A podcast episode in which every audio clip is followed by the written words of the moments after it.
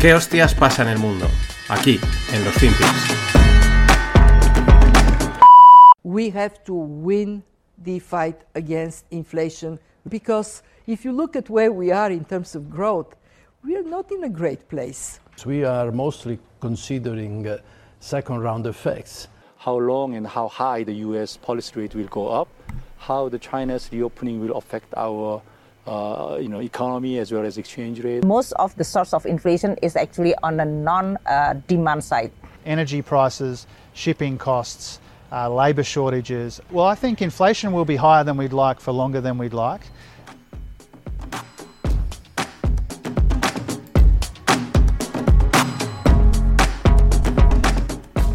Hola, no financieros. Vamos a por otro día más, otro FinPix. Aquí teníamos a varios gerifaltes que si la directora del Fondo Monetario Internacional, el presidente de Corea, la presidenta de Filipinas, el australiano, no son muy habituales. Bueno, la georgieva está así, pero los otros pues son de países que normalmente pues son importantes, pero no, no suelen copar las portadas, ¿no? Hablando de la inflación, ¿no? Que les preocupa, ¿no? Que, hay que pelear contra la inflación, que es algo que es verdad que el último dice va a estar más, más tiempo del que esperamos.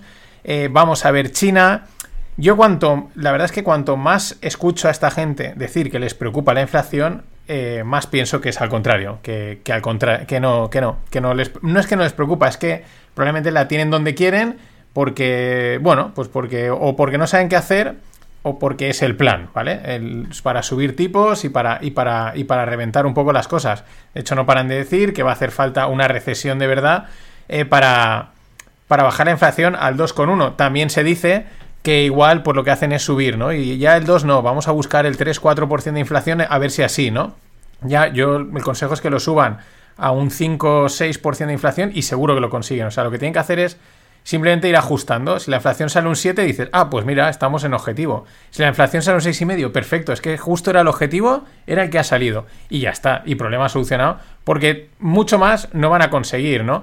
Pero ya digo, cuanto más les escucho, eh, lo preocupados que están por la inflación, la verdad, las caras no muestran ninguna preocupación. Es como, bueno, ahora toca hablar de esto, eh, di algo y, a por la siguiente que todo sigue a su marcha. Es lo mismo que, dice también Larry Summers, ¿no? Que, no, Larry Summers, que era el secretario del Tesoro hace tiempo, bueno, que, que sí, que inflación en torno a un 7%, pues que son problemas, etcétera, etcétera, ¿no? Bueno, lo que todos vemos, pero también es verdad que aunque va con delay, va con retraso, mm, de momento tampoco peta nada. Vale que pueden estar petando cosas, vale que eh, hay que darle tiempo, pero tampoco de momento está moviendo nada. Mm, no sé, mm, son tiempos raros. Pero lo dicho, ahora pues China es el foco de inflación y de crecimiento. O no, ¿vale? La narrativa es, no, es que China ha reabierto, ¿no? Vamos a ver qué pasa. Eh, o quizás es solo distracción, o quizás es verdad la narrativa principal antes de que reabriese en China era si China reabre es inflacionario, es deflacionario. La principal, la que digamos más cuajó y más ganó por más escuchabas, ganó por goleada tampoco, pero sobre la que se decanta es que la apertura de China es inflacionista para el resto del mundo, porque exporta inflación. Vamos a verlo, vamos a verlo, porque eso es lo que ahora, pues esta gente empieza a decir, ¿no? Al final es, es siempre se encontrar una excusa, entonces la excusa puede ser perfecta, decir, no, es que, es que como China ha reabierto, pues es que tenemos inflación, ¿no? Y cuando no era una cosa era la otra, y tú mientras, pues va pasando el tiempo. También, a ver, porque están esperando, el, como China está metiendo dinero en el mercado, el crecimiento de China, si eso puede realmente reactivar las bolsas. Vamos a ver esto esto de China, ¿en qué queda? ¿no? Tampoco sé hasta qué punto confiar en lo que ellos digan o hagan es una buena solución.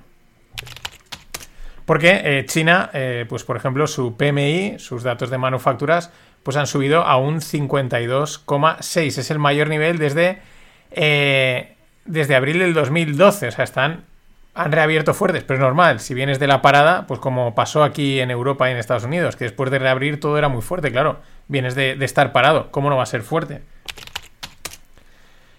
Y de la inflación así, o de la narrativa global respecto a la inflación, nos vamos a la, europea, ¿no? Mm, el CEO de Reckitt Beckinser, que es una empresa de, químicos, pero que hacen pues el Chilit Bank, eh, creo que son los condones Control o Durex, creo que son Durex, ahora no sé, y hacen pues este tipo de productos de, pues eso, de, de higiene y de también de, de, limpieza de casa.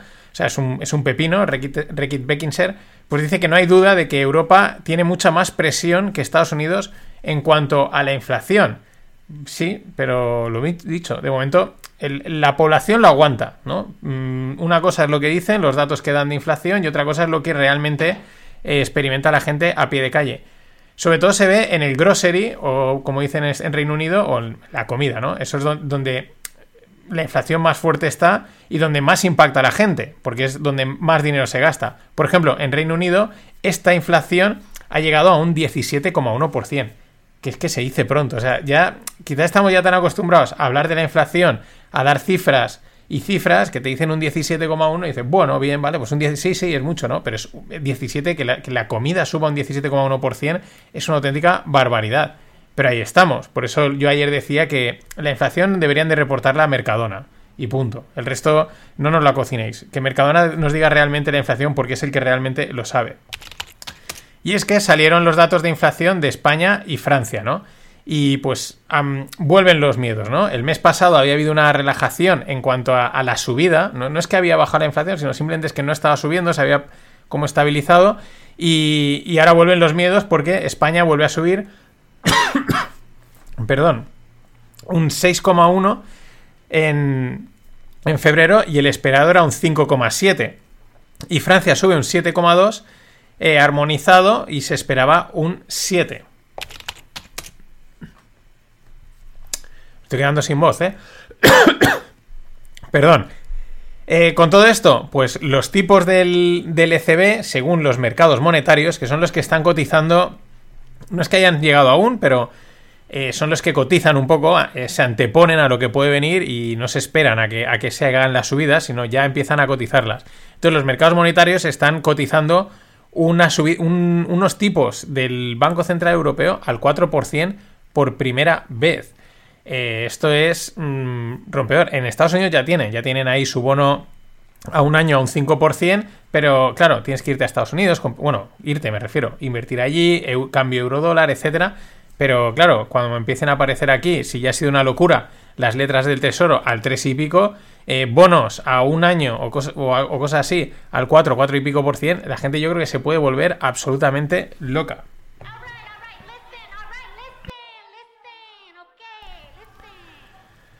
Y bueno, pues esta semana no hay lupas, pero la semana que viene sí que habrá. De hecho, bueno, mm, porque igual a última hora cambio.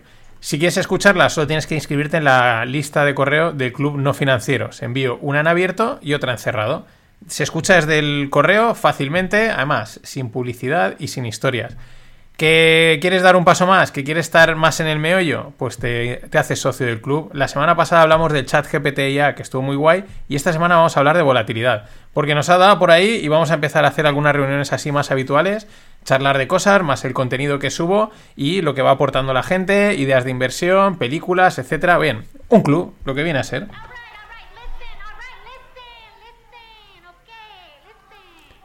Y de los tipos de interés, pues nos vamos a, otra, a otro sector dentro del mundo de la inversión o del mundo económico importante, porque como todos, pero quizás es el que primeramente se ve más afectado por los tipos de interés, como es el sector inmobiliario. Evidentemente, subida de tipos, pues hacen que las hipotecas se encarezcan y por lo tanto la gente se piensa mucho más lo de hipotecarse, ¿no? O se endurecen las condiciones para acceder a una hipoteca porque ya los números no cuadran tanto y la cosa no es tan alegre.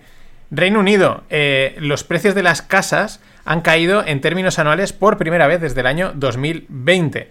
Es verdad que ha habido ahí como, tampoco es que estuviesen subiendo demasiado, eh, caída, subida, caída, por así decirlo. Ahora mismo estamos en, en, una caída eh, desde el 2020, perdón, desde el 2012. Que aquí hay, un, aquí hay una cosa... Ah, es la segunda mayor caída desde el año 2012 y la primera en términos anuales desde el año 2020. Fijaros esto, lo que tiene, lo de, las, lo de los datos, ¿no? Lo, fácil que es al final, lo lees, de repente cambian dos números y te confundes. Hay que ir con cuidado. En pocas palabras, un dato a tener en cuenta, caída de los precios en Reino Unido. Y en eh, Estados Unidos, pues también, los datos son, mm, pues que por ejemplo, eh, mm, en principio son malos, ¿no? Eh, aunque he visto algún otro por ahí que si esto estaba subiendo y dice, joder, ya estamos con la de, la de cal y la de arena, aunque ya dije que una de cal y una de arena hacen la masa buena. Pero Eh, en pocas palabras, la- los contratos de, de casas previamente vendidas, o sea, están... perdón.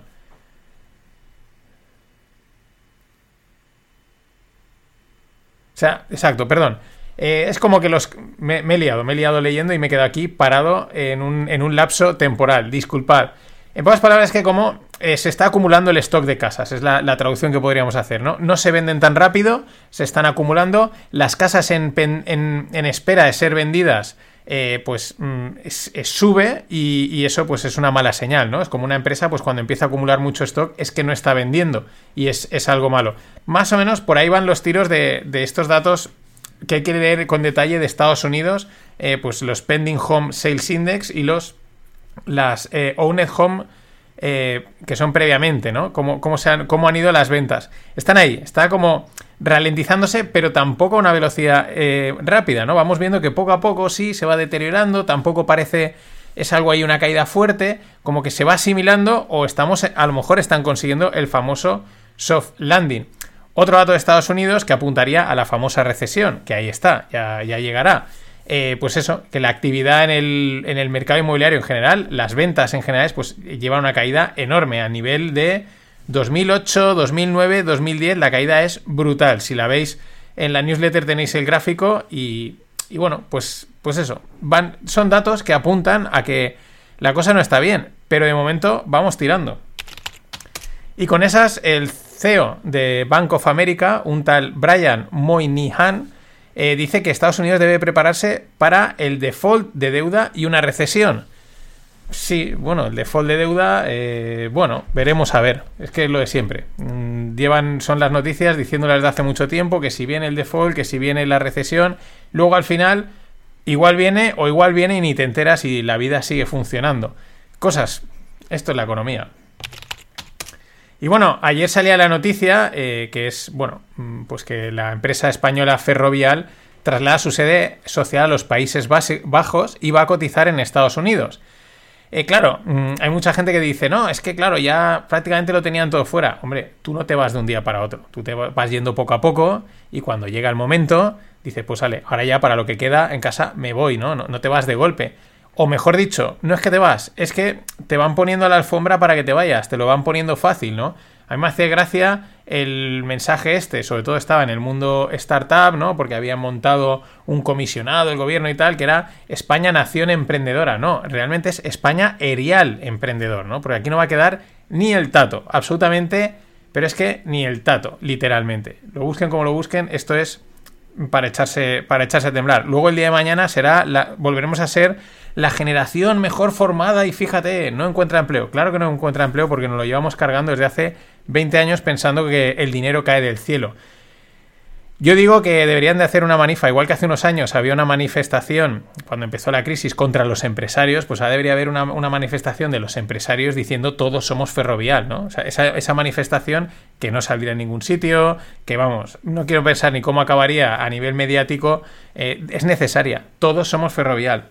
De todas maneras, para estos momentos pues tenemos que acudir a uno de nuestros padres, eh, aquí en No Financieros, porque es, es una máquina. Es una máquina, es un tío que cuando habla pues por el acento que tiene parece un tío de pueblo y por la forma que tiene de expresarse pues parece un tío muy básico y que, y que casi parece que es un cateto hablando, ¿no? Porque es la sensación que, que te puede transmitir y encima lo que dice pues choca mucho y rompe mucho, pero luego con el tiempo pues es que se cumple, es que se cumple y el tío pues es, es Ismael Clemente. Esto lo he recuperado, Salu- es un saludo a Javier Goitia que ayer me lo recordaba en el Telegram y digo, pues lo voy a meter. que me acuerdo todavía, y Miguel se acordaba también, que cuando fuimos a hacer nuestros roadshows en, en el año 2014, pues tú ibas donde los inversores internacionales y decías, oye, pues una SOCIM es un régimen nuevo que ha creado el Estado español y tal, y te decían, lo cambiarán.